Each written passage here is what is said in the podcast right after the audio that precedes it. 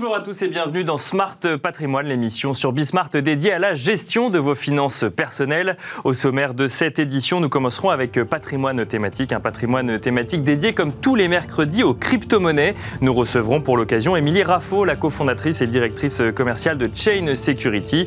Émilie Raffo qui a d'ailleurs publié récemment un livre de décryptage des enjeux du développement euh, des crypto-monnaies. Nous évoquerons avec elle donc les enjeux de la finance décentralisée, notamment euh, du fait que la monnaie soit régulée ou non par les banques centrales. Et puis dans Enjeu patrimoine, nous nous pencherons sur l'épargne salariale des Français, une épargne que le gouvernement souhaite démocratiser. Nous ferons le point avec deux ambassadeurs à l'intéressement et à la participation, à savoir Thibault Langsade, président directeur général de Jouve, et François Perret, directeur général de Pacte PME.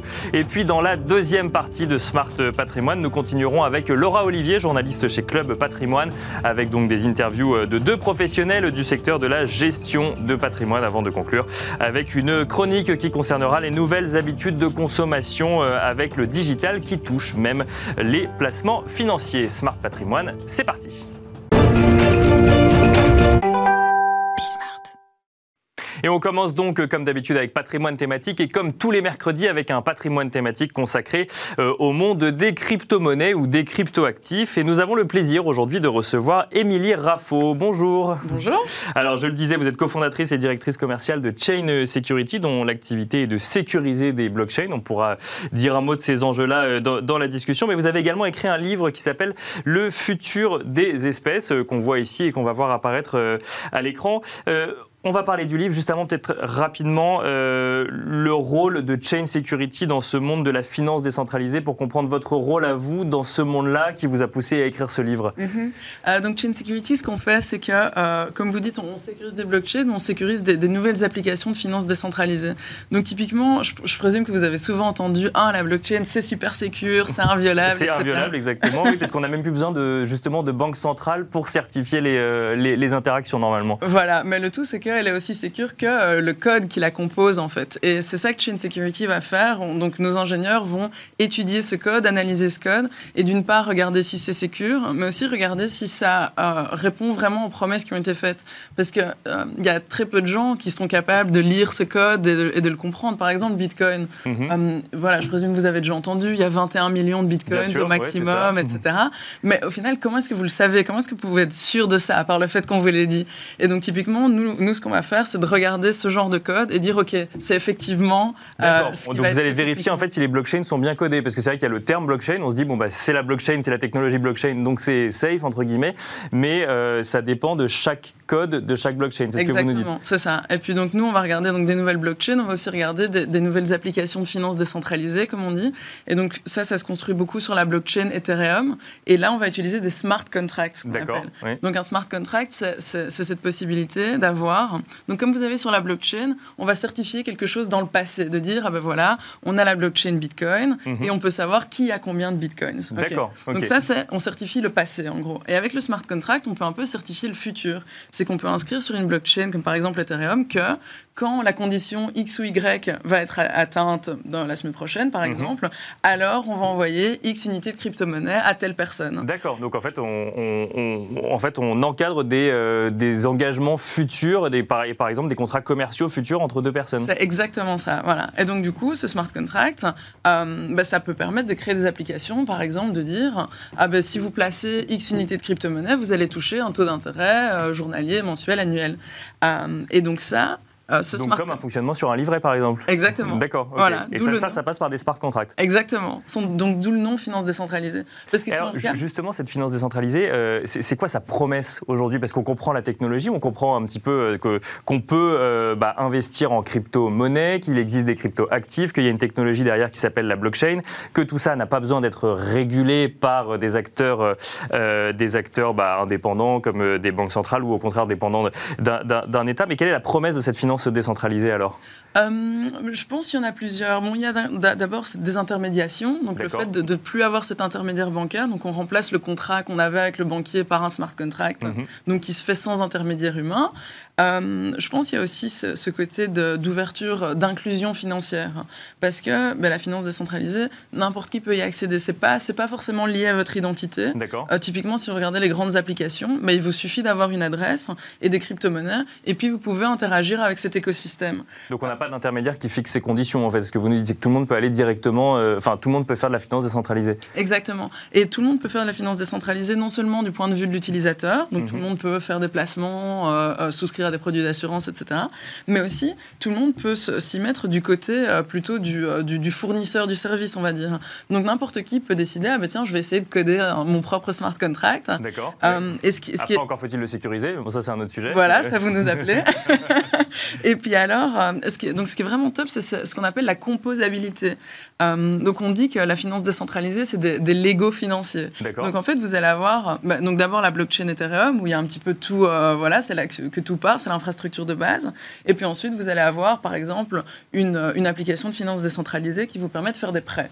D'accord. Et puis peut-être que euh, après, vous dites, ah, mais ce serait pas mal d'avoir un produit en plus qui permet, bah, par exemple, de prendre le jeton qu'on a eu en faisant un prêt euh, et de le mettre ailleurs, par exemple. Ou bien de, euh, l'investir ailleurs ou de le revendre à quelqu'un. Ou, bien de faire un effet de levier, etc. Et donc en fait, vous pouvez vous-même vous créer votre application de finance décentralisée qui vient se, poser comme un petit Lego en fait sur une autre application.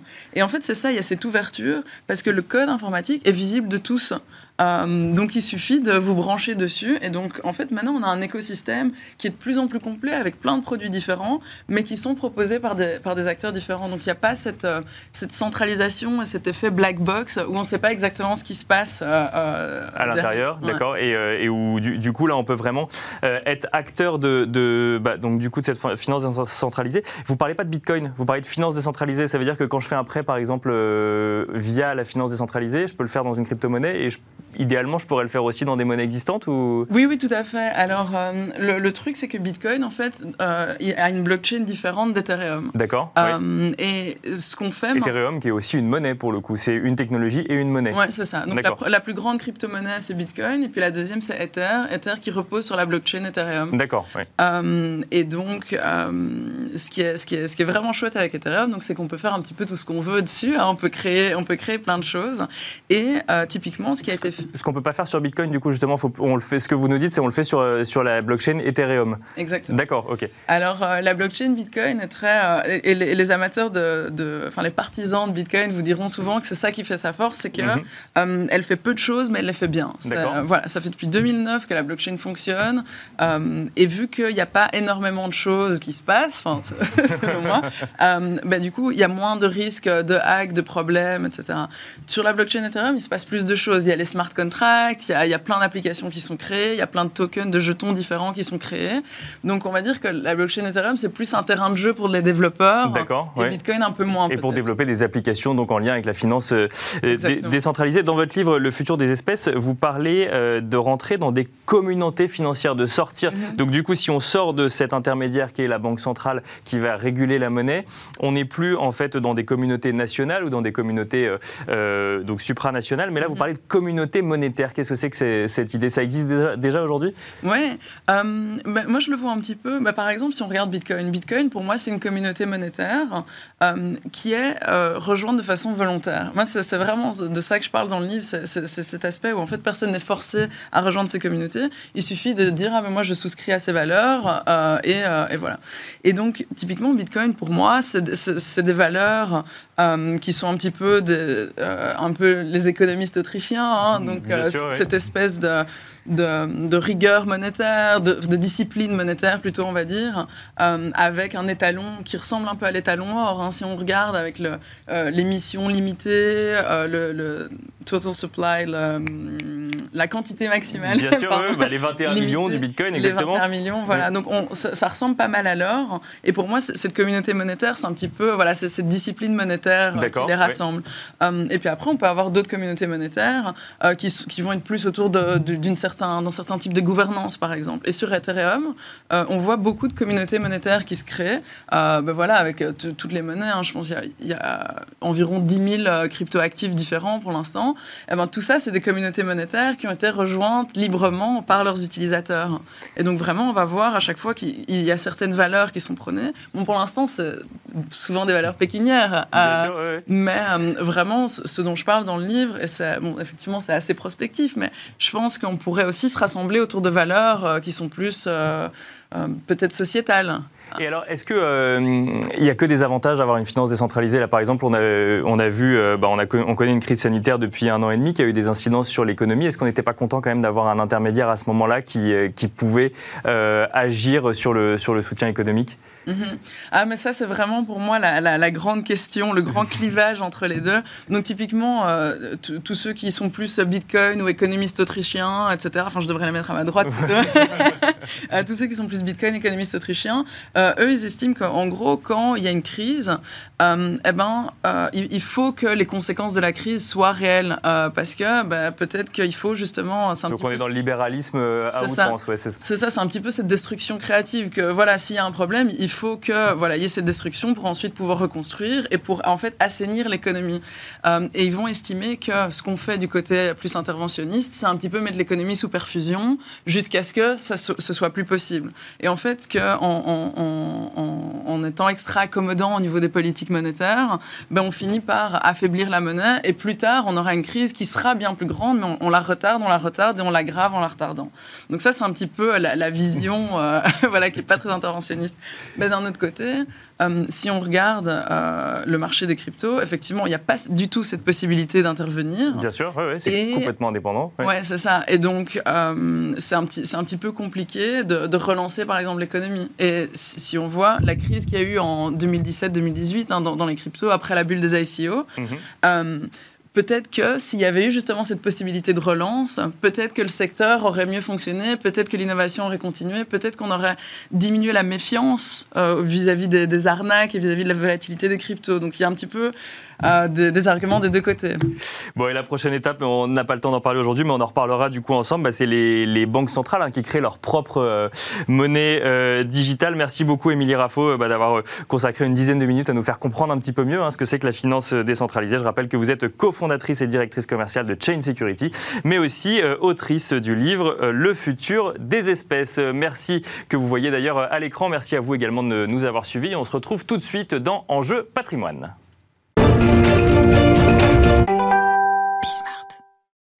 Et c'est parti à présent pour Enjeu patrimoine où nous allons décortiquer ensemble l'épargne salariale, intéressement, participation PEE e ou PEI, sans parler de PER et de ses déclinaisons euh, PER d'entreprise collective ou d'entreprise obligatoire. Autant de termes qui parlent peut-être à ceux d'entre vous qui travaillent dans de grands groupes, mais euh, peut-être un petit peu moins à ceux qui, parlent, à ceux qui travaillent dans des euh, petites euh, ou moyennes euh, entreprises. Il y a donc un vrai besoin de pédagogie et on se propose de faire un focus sur l'épargne salariale aujourd'hui afin de vous expliquer concrètement ce à quoi vous avez le droit en tant que particulier et ce que vous pouvez mettre en place lorsque vous êtes une entreprise. Et pour cela, nous avons l'honneur de recevoir deux des trois ambassadeurs à l'intéressement et à la participation à qui le ministre de l'économie et des finances et la ministre du travail ont confié la tâche de promouvoir auprès des entreprises et des partenaires sociaux les dispositifs d'intéressement et de participation et d'identifier également de nouvelles sources de simplification et d'amélioration des dispositifs existants. Tout un programme. Bonjour messieurs. Euh, bonjour Thibault Langsade, président directeur général de Jouve et bonjour François Perret, directeur général de Pacte PME. Alors, cette mission dont j'ai donné euh, les, grandes lignes euh, en introduction et que vous allez nous rappeler, elle a commencé en 2019. On peut peut-être rappeler quand même rapidement avec vous, Thibault Langsade, les grandes dates enfin, les grandes dates. Donc en 2019, cette mission vous est donnée par le ministre euh, donc, de l'économie et des finances et la ministre du Travail. Et elle s'est soldée, cette mission, par la remise d'un rapport, du coup, qui euh, indiquait les pistes d'amélioration pour faire en sorte que cette épargne salariale ne soit plus, finalement, le privilège des salariés dans les grands groupes, mais euh, concerne tous les salariés de l'économie française, même si, évidemment, on y va par étapes, mais c'est l'idée derrière? C'est l'idée derrière, c'est surtout euh, l'idée d'amplifier les mesures de la loi Pacte. Euh, c'est la raison pour laquelle le ministre de l'économie la ministre euh, du Travail à l'époque nomme des ambassadeurs pour porter cette parole auprès de la communauté entrepreneuriale, mais également auprès des partenaires sociaux pour permettre d'amplifier les mesures de la loi PAC. Les mesures de la loi PAC, c'est de supprimer le forfait social attaché euh, à l'intéressement pour les entreprises de moins de 250 salariés et mmh. de supprimer le forfait social pour la participation euh, dans les entreprises de moins de 50 salariés, plus des mesures de simplification. Le, et à le forfait social, on rappelle Le forfait social était peu près une contribution de 20% payée par l'entreprise, et donc c'était une charge. Cette charge a été supprimée qui permet, on va dire, de promouvoir plus facilement ces dispositifs et la mise en œuvre de ces dispositifs dans les entreprises. Pour ça, des ambassadeurs ont été nommés. Alors il est vrai que l'actualité depuis 2019 euh, était compliqué. Bien sûr. La communication sur la loi Pacte a été très perturbée par euh, la grève des Gilets jaunes, la, la, crise des Gilets jaunes. La grève euh, sur les retraites a aussi focalisé les entreprises sur d'autres sujets. Et puis la crise Covid, avec la violence économique qui est apparue pendant plusieurs mois, confinements et fait que le sujet, de le sujet du partage de la valeur n'était pas la priorité au moment où on a confiné les entreprises et les collaborateurs voilà, donc euh, aujourd'hui, euh, il faut reprendre notre bâton de pèlerin, réexpliquer aux entrepreneurs euh, les bienfaits de l'intéressement, de la participation, réexpliquer aux partenaires sociaux qu'ils peuvent avoir un rôle clé en facilitant, on va dire, la mise en place de ces dispositifs, puisque un accord d'intéressement nécessite un accord dans l'entreprise et pour les petites entreprises, ça peut être un peu compliqué. Donc, vous pouvez avoir des accords de branche qui permettent de s'appliquer de façon unilatérale. Mais pour avoir un accord de branche, il faut que les syndicats et euh, le, patronat de cette branche professionnelle négocient. Et c'est une des raisons pour laquelle nous avons été nommés pour inciter les partenaires sociaux à négocier et à faciliter la mise en place de ces dispositifs. Alors, si, si je simplifie, et vous me direz si je caricature, on enlève en fait une charge auprès des entreprises que les, que, ou en tout cas un impôt que les entreprises devaient payer, ce qui permet une meilleure redistribution sous forme de primes, donc d'intéressement de participation. Et François Perret nous, allait nous, expliquer dans un instant exactement ce que ça veut dire pour une entreprise et pour un salarié, de redistribuer ça du coup à des salariés, charge à eux après de voir s'ils en font de l'épargne salariale ou s'ils touchent directement euh, leurs primes. Et c'est un sujet qui, euh, et, on finit sur cette première question avec vous, Thibault Langsat, qui revient dans l'actualité pour le coup. Alors vous nous dites qu'effectivement il y a eu euh, la crise des Gilets jaunes, la grève vis-à-vis des retraites, la crise sanitaire dont on n'est pas encore fini d'un point de vue sanitaire, mais on envisage, on envisage pour le coup assez clairement la réouverture économique, même si elle ne se fait pas encore à des vitesses similaires dans tous les secteurs d'activité. Mais aujourd'hui il y a le sujet de la reprise du retour à euh, des niveaux d'avant-pandémie au premier trimestre 2022 et l'épargne salariale fait partie euh, des moyens de financement de l'économie. On voit que des PER maintenant peuvent être investis en économie réelle. Donc là, pour le coup, ça redevient un vrai sujet, l'épargne salariale. Bah, ça redevient un vrai sujet. D'abord, euh, vous voyez bien le sujet d'actualité qui est la revalorisation des salaires. Donc mhm. l'épargne salariale, au travers des mécanismes d'intéressement et de participation, participe à, un meilleur partage de la valeur. Donc ce sont des sujets qui, euh, au moment où l'économie euh, reprend de façon dynamique, dans une grande majorité des secteurs, il y a encore des secteurs qui sont fortement pénalisés, ce sujet revient. Et puis, évidemment, il y a le sujet de l'épargne salariale qui permet de financer également l'économie. Donc, on est au cœur d'un dispositif qui permet aux salariés de pouvoir finalement partager le fruit de son travail, mais aussi de participer à la vie économique, soit de son entreprise, ce qui peut être le cas, soit de façon plus globale au financement de l'économie. Alors euh, François Perret, je me suis amusé en introduction à citer euh, des, acronymes, des noms comme ça, intéressement, participation, PEE, e, plan épargne entreprise, PEI, plan épargne interentreprise, et après évidemment euh, PER ou autre. En fait, pour bien comprendre, c'est pas la, hiérarchie n'est pas la même. D'abord, il y a intéressement et participation, c'est ce qui est versé par l'entreprise, et ensuite il y a le choix qu'on décide de faire de, ces sommes versées, et là on va décider de les intégrer dans un PE, PEI ou autre. Rapidement, est-ce qu'on peut rappeler un petit peu ces définitions? Intéressement, participation concrètement Qu'est-ce que c'est pour une entreprise et pour le salarié? C'est important évidemment d'éviter euh, la confusion. Hein. On, se rend compte quand même qu'il y a encore beaucoup de méconnaissances en effet euh, sur le sujet, donc beaucoup de pédagogie à faire. La bonne nouvelle quand même, c'est qu'une enquête euh, Epsen d'avant-hier montre mhm qu'il y a quand même 84% des travailleurs français qui disent euh, savoir ce qu'est l'épargne salariale. en, réalité, quand on rentre un peu dans le détail, plus exactement, mais voilà. compliqué. Et, ce qu'il faut comprendre, c'est que la philosophie générale, c'est effectivement l'association des salariés aux résultats de l'entreprise. Après, mhm. si on rentre dans le détail, c'est vrai que la participation, qui est obligatoire pour les entreprises de plus de 50 salariés, correspond à la redistribution euh, des bénéfices. Donc ça veut dire que la participation est assise sur une logique de résultat financier je, précise, hein, excusez-moi, il y a un chiffre d'affaires, c'est donc ce, ce que l'entreprise vend.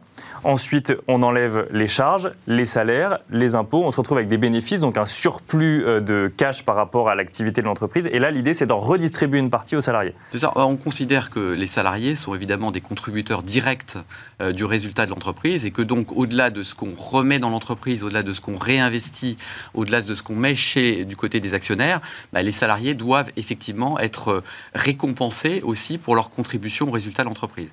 Donc ça, c'est une logique extrêmement importante, mais assise sur une dimension exclusivement financière. L'intéressement a un périmètre beaucoup plus vaste, puisqu'il vous est possible effectivement d'intéresser, c'est le cas de le dire, euh, les salariés à une logique de résultat stratégique, une logique de résultat social, une logique de résultat environnemental. C'est-à-dire que l'idée de l'intéressement, c'est que vous pouvez définir avec vos salariés des indicateurs, les suivre dans le temps, et si effectivement les résultats sont obtenus, eh bien effectivement vous pouvez là aussi redistribuer euh, une certaine somme d'argent, sachant que vous l'avez bien dit euh, en introduction, soit il y a la possibilité de versement direct, et donc là à ce moment-là on peut dire que l'intéressement et la participation sont un facteur de, stimulation du pouvoir d'achat. Donc ça veut dire qu'on me verse 100, je récupère 100 directement euh, sur mon bulletin de salaire à une date donnée, sans supplémentaire par rapport à mon salaire. Absolument. et vous avez une autre possibilité qui est effectivement de placer cette somme euh, sur un plan d'épargne entreprise ou un plan d'épargne inter-entreprise. Et là, en revanche, vous devez effectivement laisser cette somme pendant un certain nombre d'années pour ne pas être pénalisé, sachant que le législateur a prévu quand même un certain nombre de cas euh, qui justifient d'aller taper directement euh, dans le plan pour pouvoir euh, effectivement utiliser cet argent parce que, par exemple, euh, on a prévu de faire des travaux, parce que, par exemple, on a un incident de vie, ou achat de résidence principale. Les grands moments de vie, finalement, qu'on retrouve effectivement dans l'épargne de manière classique et quand on, doit, quand on a son, son, son épargne bloquée. Ça, c'est PEE e ou PEI, c'est ça, donc plan épargne entreprise ou plan épargne inter-entreprise. Mais il va où concrètement cet argent, du coup? Alors, après, effectivement, comme le rappelait tout à l'heure Thibault, effectivement, c'est cette épargne contribue à financer euh, l'économie française. Alors on sait que euh, les Français sont quand même euh, à la fois des amateurs d'épargne et des amateurs d'épargne de, produits réglementés. Donc il y a une grosse partie effectivement de cette épargne qui va effectivement alimenter les fonds d'assurance vie, les, les, différents types d'épargne qui sont bien connus des Français qui ont quand même une certaine aversion au risque euh, et il y a évidemment la possibilité, et c'est ça qui est aussi de plus en plus encouragé euh, par les législateurs, de, s'orienter aussi vers une épargne un petit peu plus risquée qui va financer euh, les entreprises de toute taille, y compris les PME, les start-up. Alors ça, c'est pour l'épargne salariale, donc du coup, donc dans un PE ou PEI, et le PER, du coup, si je veux financer ma retraite, c'est même fonctionnement, simplement c'est une troisième possibilité? Oui, alors c'est vrai que la loi Pacte, effectivement, a, distingué entre effectivement les, les plans d'épargne retraite, les plans d'épargne salariaux. Il faut bien comprendre que euh, finalement, la logique dans les deux cas, euh, c'est de préparer euh, son avenir personnel. On voit bien quand même en plein débat sur les retraites que il faut quand même y préparer les Français. la répartition le système de répartition ne suffira pas. aussi conscient de ce que c'est que l'épargne salariale aujourd'hui, c'est parce qu'on parle de retraite depuis plusieurs années et qu'on commence à prendre conscience qu'il va falloir la financer en partie nous-mêmes. Mais il faut bien comprendre aussi que euh, l'épargne salariale, elle répond aussi à d'autres objectifs. Préparer son avenir, euh, c'est une chose fédérer les équipes autour d'un projet, je crois que c'est extrêmement important. Et puis enfin, on a euh, aujourd'hui, si on insiste sur les motivations de l'épargne salariale, on a les difficultés de recrutement que connaissent les PME dans un certain nombre de filières. Dans ce contexte-là, si vous mettez en place un dispositif d'épargne salariale, vous avez là un instrument de différenciation euh, que n'affichent pas forcément toutes les entreprises et vous pouvez faire valoir cela auprès de futurs salariés et fidéliser vos talents. Alors, pour bien comprendre, ça c'est côté entreprise, mais côté particulier, quel intérêt j'ai, moi, si on me verse 100, euh, sur, 100 euros de plus sur mon, euh, sur mon bulletin de salaire, à investir ça dans un PE ou PEI peut-être. En fait, compte, il faut bien euh, comprendre deux choses. C'est d'abord l'intéressement, c'est du salaire. Bien sûr. Philosophiquement, c'est du salaire. Ce sont des objectifs que fixent les entreprises, et à partir de ce moment-là, si ces objectifs sont atteints, c'est du salaire. Même si euh, c'est euh, défiscalisé et les contributions patronales et, sociales sont neutralisées à partir du moment où il est positionné. Rien ne vous empêche de le toucher directement si vous ne voulez pas. en revanche, ce sera soumis à la fiscalité de l'impôt sur le revenu, comme un salaire. La participation, philosophiquement, c'est euh, un dividende salarié. Mhm. C'est vraiment le partage de la valeur. C'est, euh, alors je vais rappeler la formule barbare euh, de, la participation qui permet de calculer le montant. C'est le bénéfice net comptable, moins 5% des capitaux propres, fois un demi, multiplié par la masse salariale divisé par la valeur ajoutée. Alors là, Effectivement, on a perdu, voilà, on a perdu bon, tout le monde. Voilà, c'est bon. on peut recommencer. Si je veux simplifier, mais c'est pas tout à fait exact, c'est un pourcentage du résultat euh, net comptable. Mais ça veut dire qu'une fois qu'on a payé les salaires, une fois qu'on a payé les amortissements, une fois qu'on a payé, on va dire, euh, euh, les impôts, c'est ce que le chef d'entreprise peut se prendre en dividende. Bah, il y a une partie qui, qui va pour les salariés. Et ça, c'est vraiment du partage de la valeur. Bien sûr. C'est la création de valeur. Bon. Et ça répond au même mécanisme. Soit vous le mettez sur votre plan d'épargne et à partir de ce moment-là, bah, c'est bloqué pendant 5 euh, ans avec des aléas de la vie qui vous permettent de le débloquer. Mais alors, elle est là, ma question, c'est donc du coup là, on, on, a, on, enfin, en fait, on communique sur cette contrainte qui est mon épargne est bloquée. Mais quel est l'avantage que moi, du coup, j'ai au lieu de toucher mes 100 euros, bah, les bloquer sur un, sur un plan L'avantage, c'est que si vous le bloquez, c'est qu'il y a une rémunération qui est derrière. L'avantage, si vous le bloquez, c'est que d'abord euh, euh, elle n'est pas fiscalisée. D'accord. Ah, donc elle est défiscalisée. Elle n'est pas défiscalisée, elle n'est pas soumise à l'impôt sur le revenu, et puis euh, elle n'est pas soumise aux contributions patronales et sociales liées à un salaire. Donc, donc 100 égale 100. 100 égale 100. À partir de ce moment-là, vous le positionnez sur un, un, PERCO, un PEI, un, un FCPI, et à partir de ce moment-là, bah, vous prenez un risque d'épargnant D'accord. Alors vous avez des paniers qui sont euh, plus ou moins risqués, qui vous permettent de pouvoir espérer une progression. Et donc ce sont des épargnes longues, c'est la raison pour laquelle c'est bloqué 5 ans, qui permet après euh, aux compagnies d'assurance, aux banques, de pouvoir investir dans des PME dont on sait que les cycles sont beaucoup plus longs. Hein.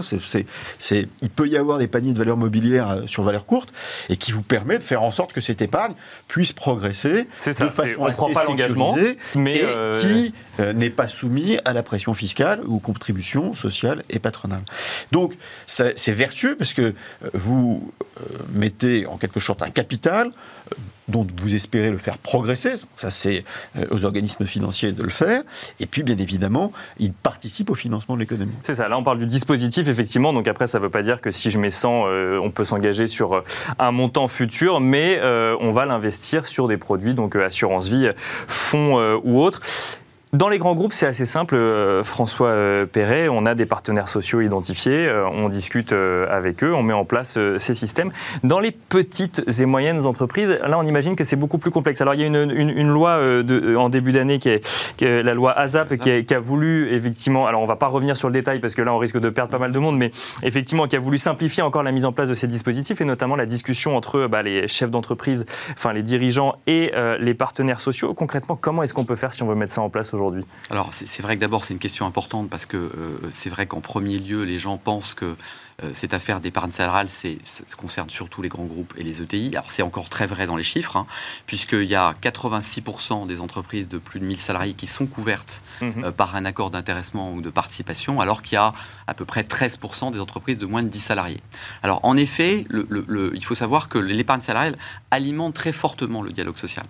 Euh, c'est évidemment un, outil privilégié euh, du dialogue social. En revanche, c'est vrai que euh, la question pourrait se poser de savoir ce qui peut se passer en cas d'échec euh, du dialogue social. Effectivement, le législateur... On, envisage un échec de dialogue alors que justement on parle de redistribution de bénéfices Ça peut paraître extrêmement euh, paradoxal, mais je vais vous dire pourquoi. C'est parce qu'il y a quand même euh, dans ce pays aussi des, des, forces sociales qui se méfient aussi des effets de substitution présumés entre le salaire et l'épargne salariale. Certains pensent que si j'augmente l'épargne salariale, c'est peut-être parce que je ne vais pas augmenter les salaires de l'autre côté. Voilà. Euh, quant à la défiscalisation, elle est également perçue parfois hein, euh, comme un moyen de détournement du financement de la sécurité sociale. Donc, et, sur ces deux sujets-là, du coup, euh, vous, vous montrez plutôt rassurant bah, Nous, notre réponse, elle est quand même extrêmement claire. En fait, les effets de substitution en fait entre le salaire et l'épargne salariale jouent à la marge. Je vous donne pour preuve le fait que c'est environ 2660 euros euh, qui sont euh, distribués sous forme d'épargne salariale en moyenne euh, pour les 9 millions de Français qui en touchent. cela veut dire que ça représente plus qu'un 13e mois, donc c'est mhm. extrêmement important.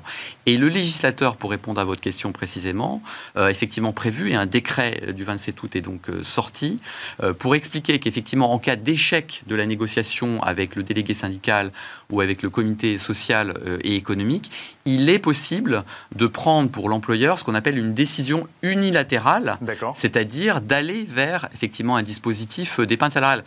Euh, on a un peu cette vision-là aussi euh, de notre côté, qui est de dire que en quoi euh, les salariés prendraient véritablement un risque de toucher plus d'argent? On pense qu'il n'y en a pas beaucoup. Eh ben, ce sera le mot de la fin. Merci beaucoup François Perret, directeur général de Pacte PME et Thibault Langsade, président directeur euh, général de Jouve. Je rappelle que vous êtes venu sur ce plateau en tant qu'ambassadeur à l'intéressement et à la participation. Merci, merci à vous également de nous avoir suivis. On se retrouve tout de suite dans la deuxième partie de Smart Patrimoine.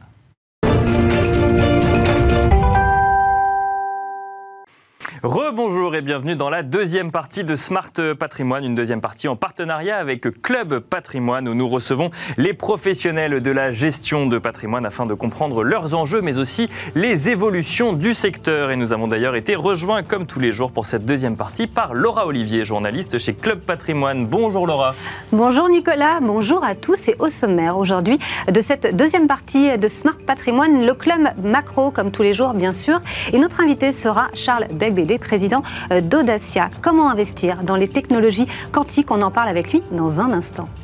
Et ensuite, dans le Club Action, euh, nous ferons un focus sur la stratégie Value Add en investissement immobilier, ajout de valeur en transcription littérale. On verra ce que ça veut dire dans une stratégie d'investissement immobilier avec Arnaud Claouet, Head of Asset Management chez Autrice Investment Management et restez avec nous jusqu'à la fin dans le Club Expert. Aujourd'hui, Stéphane Dekelen, expert en distribution de produits financiers. Nous parlerons avec lui justement de les nouveaux modes de consommation des produits financiers. On se retrouve tout de suite donc dans le Club Macro.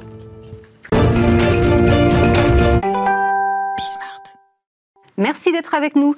Euh, c'est le Club Macro. Notre invité aujourd'hui est Charles Belbédé, euh, président euh, d'Audacia. Bonjour Charles Belbédé. Bonjour, merci de m'avoir invité. Vous allez bien? Très bien. Alors, la France vient de lancer le plan quantique, donc cette année, 1,8 hein, milliard d'euros de budget. Mais vous, vous étiez déjà lancé justement sur les technologies quantiques, puisque vous avez lancé en 2018 le fonds cantonation, et vous étiez, c'est le premier euh, placement euh, de ce genre. Mais est-ce qu'on peut rappeler avec vous, euh, Charles, ce que sont les, technologies quantiques alors, pour commencer? on va, Alors d'abord, Audacia, peut-être juste un, micro-mot, c'est une maison entrepreneuriale de private equity. Donc, Complètement.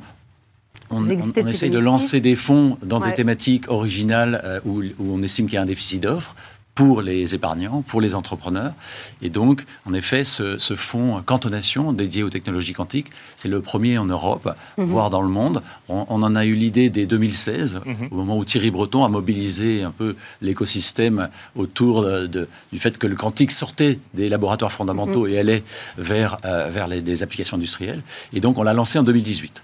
Euh, aujourd'hui, c'est euh, près de, 35 millions euh, qui ont été levés déjà dans le fonds. C'est un, un, fonds professionnel et on, vise 60-65 millions d'ici la fin de l'année. C'est quoi les enjeux euh, du, de la technologie quantique? Parce que Laura l'a rappelé, bon, bah, du coup, il y a un plan quantique en oui, France. il y a une guéguerre aux États-Unis entre IBM et Google pour savoir qui aura le premier ordinateur. On parle de suprématie quantique. Oui, alors d'abord, peut-être qu'est-ce que c'est que les technologies quantiques en deux mots En, deux mots? Si on peut revenir là-dessus, ce serait pas mal quand même. Donc, d'abord, euh, ce qui se passe, c'est que donc, les grands physiciens des années 30, 1930, Einstein, Schrödinger, etc., ont, nous, ont compris finalement comment fonctionnait mm. euh, la matière. on ne devrait même pas dire matière, les mais les objets euh, de, ce monde. Mhm. Et euh, ça a donné lieu à toute une série d'applications. C'était la première révolution quantique. Ça a, été le transistor, le laser, les circuits intégrés. Donc c'est toute notre électronique moderne. C'est nos smartphones. Mhm. C'est déjà fondé sur la première révolution quantique. Tout est quantique en fait dans notre électronique. C'est bien de le rappeler parce qu'effectivement, tout de suite ça fait peur quand on parle de quantique. Voilà. Et ça après, hein. après les, euh, les, laboratoires continuent à, à, travailler sur le sujet. les progrès dans les lasers, dans les, les, puissances de calcul, dans les matériaux supraconducteurs, ont permis ensuite d'aller plus loin et de manipuler des objets quantiques individuels, c'est-à-dire des atomes uniques, des photons mhm. uniques. Et là, on a pu exploiter d'autres propriétés de la matière, qui, qui avaient été annoncées d'ailleurs toujours par ces grands physiciens des années 30, on leur doit beaucoup, mais qui n'étaient pas possibles euh, techniquement. Et, ça donne ce qu'on a, la seconde révolution quantique. Et là, il y a toute une série d'autres applications dans le domaine des capteurs, de la métrologie, de la communication, des réseaux et bien sûr de l'ordinateur quantique. Et, donc, tellement, ça va tellement changer nos industries et nos vies que, que, les pouvoirs publics se, se, mobilisent tous. Et donc, euh, et heureusement, la France, l'Europe, mhm. l'Europe dès 2016 pour la recherche et, la France euh, en début d'année, 1,8 milliard, en effet, annoncé par le président Macron, euh, pour accélérer la recherche, mais aussi l'écosystème de start-up pour, pour, le la formation. Celui qui n'y comprend rien, ça va changer quoi? Parce que c'est des puissances de calcul beaucoup plus grandes, c'est parce que c'est beaucoup plus de précision, mais météorologique dans l'exemple que vous donnez euh, Alors, en effet, alors, il y a des applications à court terme, à moyen terme, long terme. Donc, à court terme, c'est par exemple euh, ces objets quantiques individuels. Euh, ça, ça, des, ils sont très sensibles à l'environnement, mhm. mais donc ça en fait de formidables capteurs de grandeur physique. Donc, on Qui n'existent pas aujourd'hui mais on va gagner plusieurs sortes de grandeur. D'accord. Donc, par exemple, on peut mesurer des champs magnétiques très faibles. Donc, on peut faire des IRM, on peut faire des microscopes quantiques beaucoup plus précis qu'aujourd'hui. Euh, on peut faire des radars quantiques, des gyroscopes pour mesurer des, les accélérations pour nos avions de chasse ou nos sous-marins nucléaires. Donc il y a énormément d'applications dans, la mesure de grandeur physique. Ça, c'est à court terme, c'est tout de suite. Il y a déjà des, des startups qui existent, qui font du chiffre d'affaires, voire des profits dans ce domaine. Thales est très euh, impliqué euh, là-dessus mhm. aussi. Après, il va y avoir la communication, la cybersécurité comment sécuriser des échanges d'informations en utilisant donc l'intrication, donc cette propriété dont je parlais tout à l'heure, et, euh, sécuriser parfaitement un échange d'informations avec des clés totalement inviolables, fondées sur une loi fondamentale de la nature.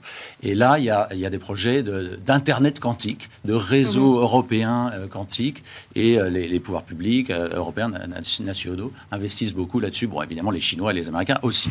et puis, à plus long terme, c'est l'ordinateur quantique. Ce sont des processeurs mhm. extrêmement puissants, puisque massivement parallèles, et qui vont permettre de réaliser des calculs, des optimisations ou des modélisations qu'on ne sait pas faire avec les ordinateurs classiques parce que ça diverge tout de suite tellement les problèmes sont complexes. Oui, parce que Google avait l'ordinateur le plus puissant, je crois, jusqu'à récemment, parce qu'ils ont été dépassés, je crois, par des. sur, alors, euh, oui, c'était la polémique sur la suprématie quantique. Mais, et, mais, mais euh, en fait, le, bon, alors c'est vrai, ils ont fait cette publication, les Chinois aussi, sur un problème de recherche euh, fondamentale qui, franchement, n'a pas d'application euh, concrète. Donc, c'est intéressant, mais ce n'est qu'une première étape. Tout le monde attend le moment où les ordinateurs quantiques, et, ça progresse très vite. nous, d'ailleurs, on est actionnaire de, Pascal, qui est, qui est, une des sociétés d'ordinateurs quantiques les plus avancées au monde, avec une technologie basée mhm. sur les atomes froids. Et donc, tout le monde attend le moment où ces ordinateurs, ces machines, vont permettre de réaliser des optimisations et des, des, simulations qui vont servir à quelque chose. Donc, euh, ah. pour la finance, pour l'industrie, pour inventer de mhm. nouvelles molécules, euh, pour la, chimie, pour la, pharmacie.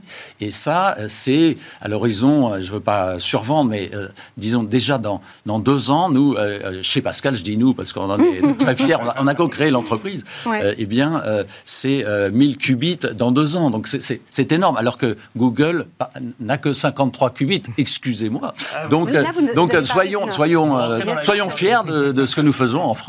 Mais là, c'est une, une, des participations dont, vous parlez. Mm. Il y a quoi d'autre comme type de participation? Ce sont des start-up. Hein Alors, Parce que c'est du capital innovation. C'est des, des spin-offs de laboratoire. Donc, euh, Pascal, ça, vient de l'Institut mm-hmm. Optique. Il y a également Qubit Pharma. Donc, euh, on a, on a euh, donc 13 start-up, mm-hmm. un quart en Amérique du Nord et le reste en Europe, 40% en France. Et donc, et, c'est, ça, alors il y en a dans le quantum computing, donc l'ordinateur quantique, mais il y en a beaucoup aussi dans les capteurs et dans la communication, la sécurisation de nos réseaux. Et donc, on est sur des. Là, aujourd'hui, quand on veut investir en technologie quantique, on investit dans la recherche. On n'est pas encore de. non, justement. alors, là, alors théoriquement, euh, il ne faut pas investir euh, quand on crée une start-up. La recherche doit avoir été faite. D'accord. Mhm. Après, on peut faire encore un petit peu de R&D, bien sûr, mais de façon marginale. Euh, il faut, on, va, on va transformer la science qui a été faite pendant 20 ans auparavant en application commerciale, industrielle. Et c'est là que ça vaut la peine de créer une start-up. C'est là que nous les mhm. rencontrons, donc les scientifiques, lorsqu'ils se posent cette question, est-ce que c'est le bon moment ou pas et, on leur dit soit, soit de patienter un peu, soit ok c'est bon, il faut y aller et on va les aider, on va co-créer l'entreprise avec eux, on va les, les cider et puis on va les accompagner dans les stades ultérieurs et donc, euh, en série A. Euh, donc on a investi euh, déjà plus de 12 millions d'euros. On a quatre de nos startups ont déjà fait une série A et trois autres vont, la, vont les faire d'ici la fin de l'année. Et du coup vous avez déjà vendu des participations On en a vendu une au, Canada qui a fait l'objet d'une offre de rachat déjà d'un grand groupe en faisant deux fois la mise, c'est bien, mais euh, on vise plus que ça. Euh, il nous faut plus de temps. Là, ça s'est fait en un an entre le moment de l'investissement et la session, c'est un peu rapide.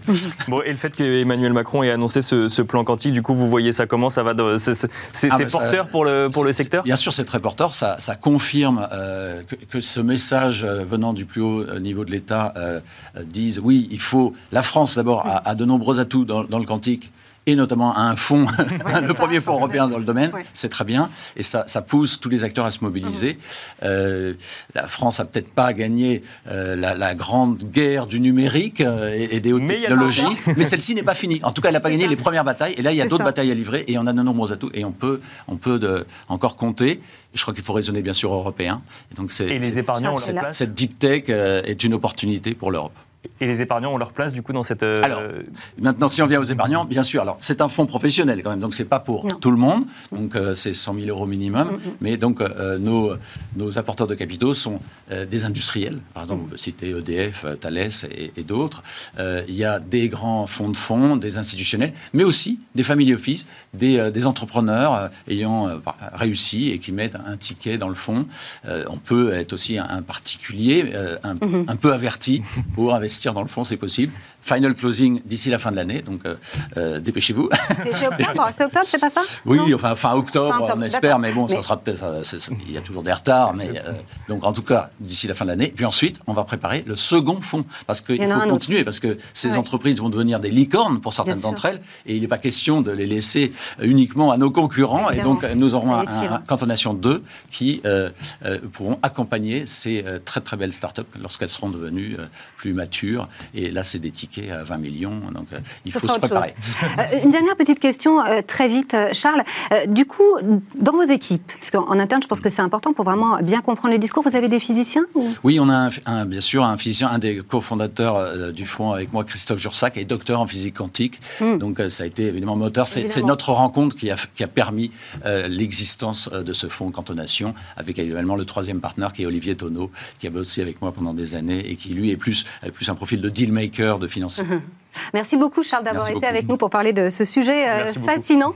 Euh, L'investissement immobilier Value Add, c'est tout de suite dans le Club Action.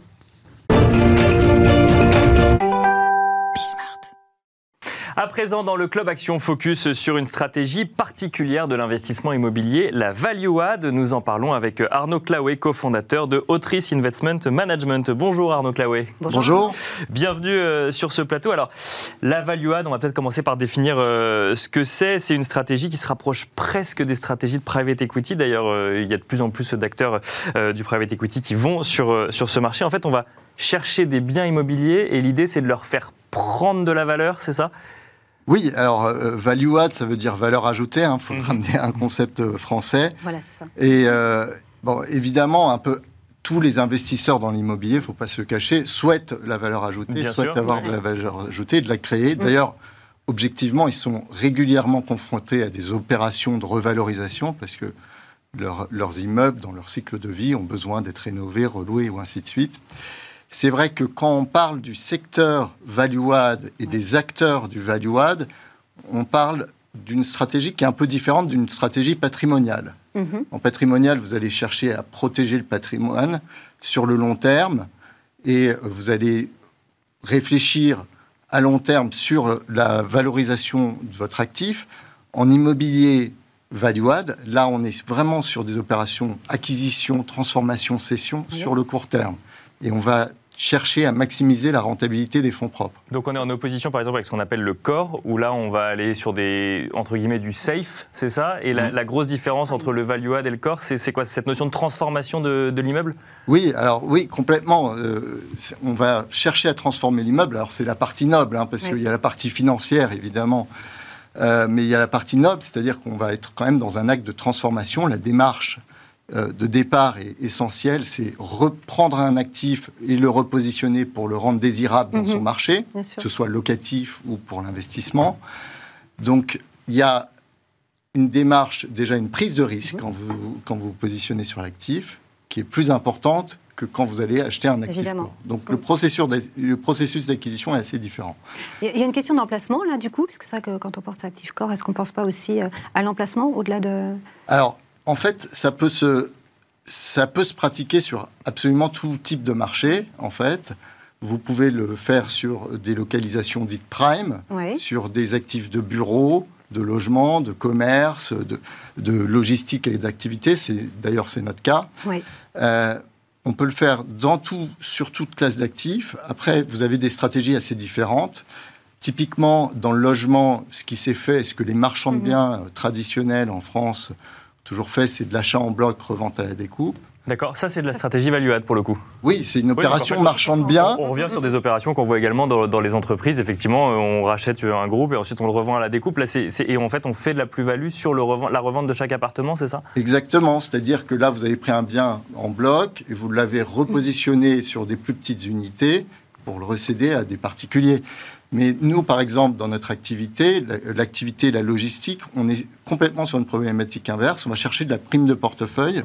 Donc, on va agglomérer un certain nombre d'actifs de petite Oui. dimension, généralement 5 millions d'euros, qu'on va fédérer au sein d'un portefeuille qu'on va vouloir homogène pour le céder à un investisseur institutionnel.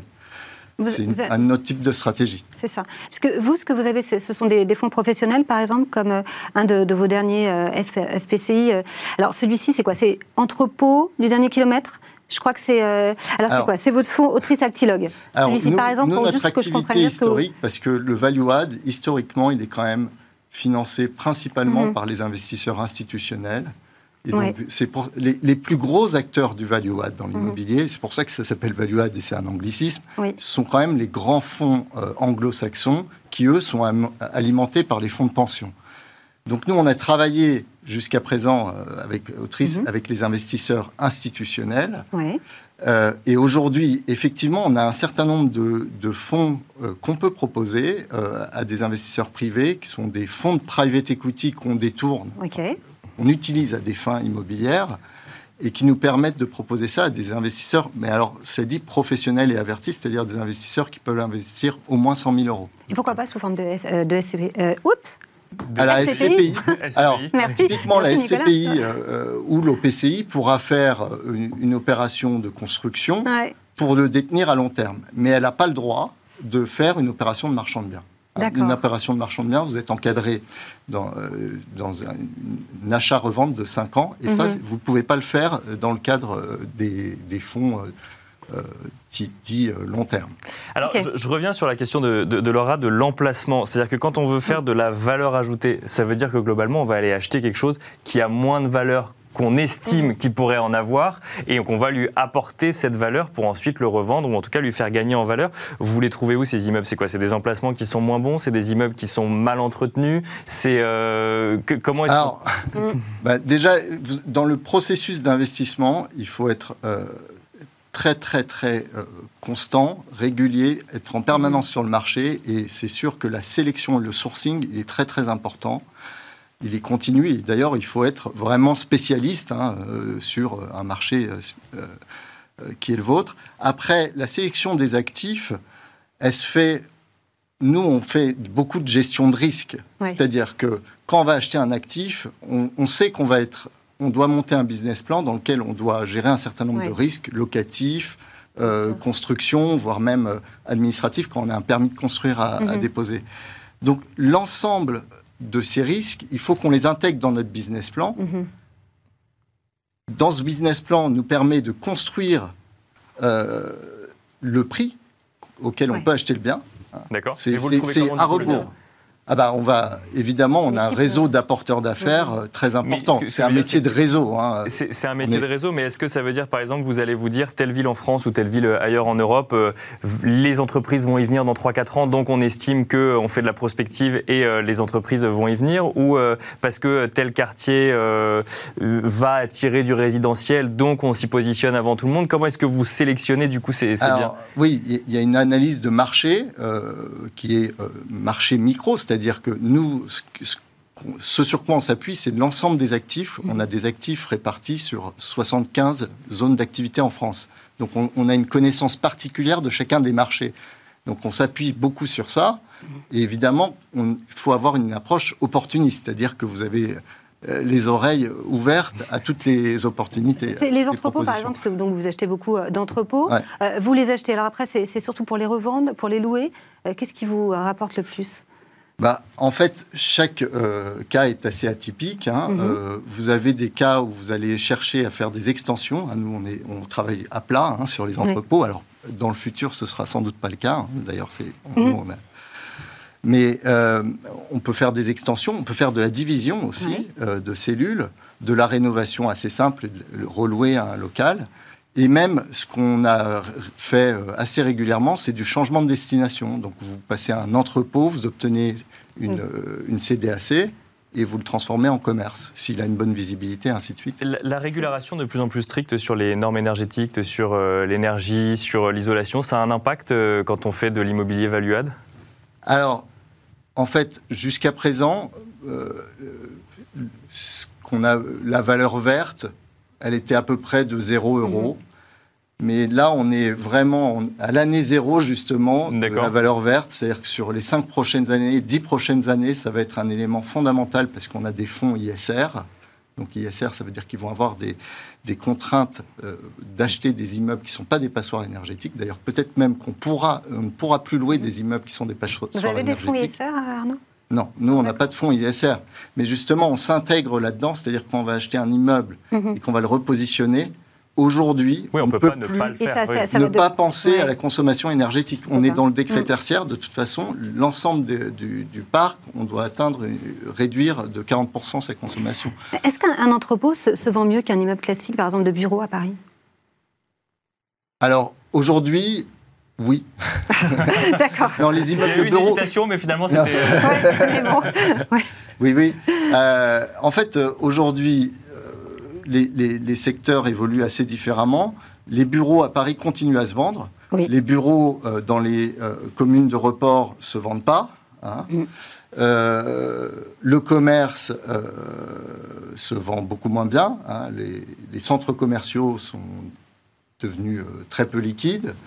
Euh, Mais l'entrepôt La- euh, résiste. et du coup, dans ce contexte-là, si vous voulez, l'entrepôt, cette classe d'actifs qui était un peu délaissée des institutionnels, La- la est, devenu, là. est devenu un peu un actif star. Mm. euh, Un actif star euh, actuellement dans, dans l'immobilier. Merci beaucoup Arnaud Claouet euh, de nous avoir détaillé du coup cette stratégie euh, Value Add chez Autrice Investment Management. Je rappelle que vous êtes le cofondateur d'Autrice Investment Management. Merci à vous également de nous avoir suivis et on se retrouve tout de suite dans le Club Expert.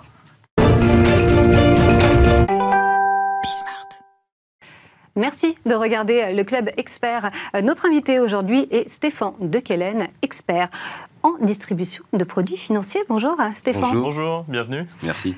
C'est vrai que les modes de consommation ont beaucoup évolué ces, ces dernières années, mais surtout en ce moment, certainement aussi, bien sûr, à cause, à cause ou grâce à la, crise, et euh, aussi grâce aux plateformes numériques.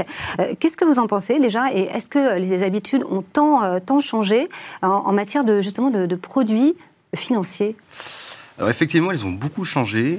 Déjà, dans un premier temps, il faut reconnaître que c'est rentré dans les habitudes que de gérer son argent au quotidien, les opérations simples, bancaires, etc. On le fait maintenant à distance, on n'a plus besoin de son conseiller. C'est vrai également pour les, les produits financiers, même si c'est pas encore euh, tout à fait généralisé. De plus en plus de clients, notamment grâce à des plateformes assez spécialisées en assurance vie, en immobilier, en SCPI par exemple, pardon, permettent aux investisseurs de euh, bah, finalement d'aller directement à la source pour, euh, pour chercher des produits financiers. Malgré tout, le rôle du conseiller en, en physique reste très important, notamment pour les opérations, euh, on va dire, plus, euh, plus complexes. Et alors, du, du coup, euh, le besoin de conseil est toujours présent aujourd'hui auprès des clients ou ça y est, on fait tout, euh, on fait tout soi-même et on se renseigne soi-même? Alors c'est que les clients sont de plus en plus autonomes. hein. Euh, ça s'explique notamment, on, on peut le voir au travers du, du prisme du succès des banques en ligne. Aujourd'hui, vous avez 20% des Français qui sont clients de banques en ligne, ce qui est énorme. Oui. On Oui, puis on peut même faire son prêt en ligne, enfin on peut tout On peut faire tout en faire ligne. Chose, en ligne. ouais. On peut tout faire. euh, et vous avez euh, euh, 60% de ces 20% qui Oui. déclarent aujourd'hui que leur banque en ligne pourrait devenir leur banque principale. Donc il y a vraiment une adhésion nouvelle à ce type de, de fonctionnement. Quelle forme de, de conseil euh, attendent-ils? Alors, euh, ils veulent euh, de la réactivité. Euh, c'est euh, c'est quelque chose de, de vraiment flagrant, c'est du conseil à la carte. Euh, L'époque où on doit faire appel à son conseiller pour n'importe quel type d'opération est complètement révolue. Euh, le client, il apprécie la réactivité, d'avoir de l'accompagnement lorsqu'il en a besoin. Mhm. Et il y a des outils de communication maintenant qui ont apparu, notamment, vous le disiez, grâce à la, enfin, en- à cause, pardon, Oui. pas grâce de la pandémie, qui font que vous, maintenant vous communiquez à distance avec votre conseiller de manière très fluide et, et de plus en plus fréquente. Euh, et on constate euh, une, très forte autonomie aujourd'hui, des, enfin en tous les cas une, autonomie de plus en plus importante des, clients en France, notamment euh, parce qu'ils ont accès à une masse d'informations sur Internet, grâce aux réseaux sociaux, et qui leur permet finalement de se faire une bonne idée de manière autonome. Donc en fait, on va chercher du conseil, mais sur des opérations un peu plus complexes, et on voit quand même que, euh, on, par contre, on se déplace plus pour aller voir son conseiller. On va, vous dites qu'on le, on le voit à distance, on l'appelle Mmh. à distance. euh, on... Oui, alors euh, finalement, il y a, il y a du, euh, du, des clients qui sont de plus en plus éduqués. euh, je le disais parce qu'ils ont accès à une masse d'informations euh, et donc euh, ils ont finalement un rapport avec leur conseiller qui a évolué, qui a changé euh, et qui, euh, euh, euh, qui, qui, qui est différent d'avant, si vous voulez. Un client qui aujourd'hui a accès à l'information sur Internet et via les réseaux sociaux, de plus en plus, il arrive chez son conseiller avec. Il sait déjà ce qu'il veut. Il sait déjà ce qu'il veut. Mais par Donc, contre, C'est le rôle du conseiller de le dire, c'est pas forcément ça qu'il vous faut, mais le client, il arrive, il sait déjà ce qu'il veut. C'est exactement ça. Et c'est la difficulté d'ailleurs du métier de conseiller en gestion de patrimoine, de justement euh, orienter, amener le client finalement euh, vers quelque chose qui lui correspond mieux, euh, plutôt que ce qu'il avait imaginé euh, d'être intéressant pour lui au départ. Et ce qui est frappant aussi, c'est que le client aujourd'hui cherche dans ses, ses investissements quelque chose qui fasse du sens. Et ça, c'est assez nouveau par rapport à avant où euh, le client finalement investissait dans des choses assez mainstream et euh, euh, assez communs finalement. Est-ce qu'on peut rappeler justement euh, ce que ça veut dire pour l'épargnant cette, cette épargne qui a du sens, ou donner du sens à Alors, son épargne, ce qu'on entend tout deux, le temps. Oui, il y, a, il y a deux mouvements de fonds euh, assez récents. Euh, le premier concerne les investissements euh, solidaires ou investissements socialement responsables.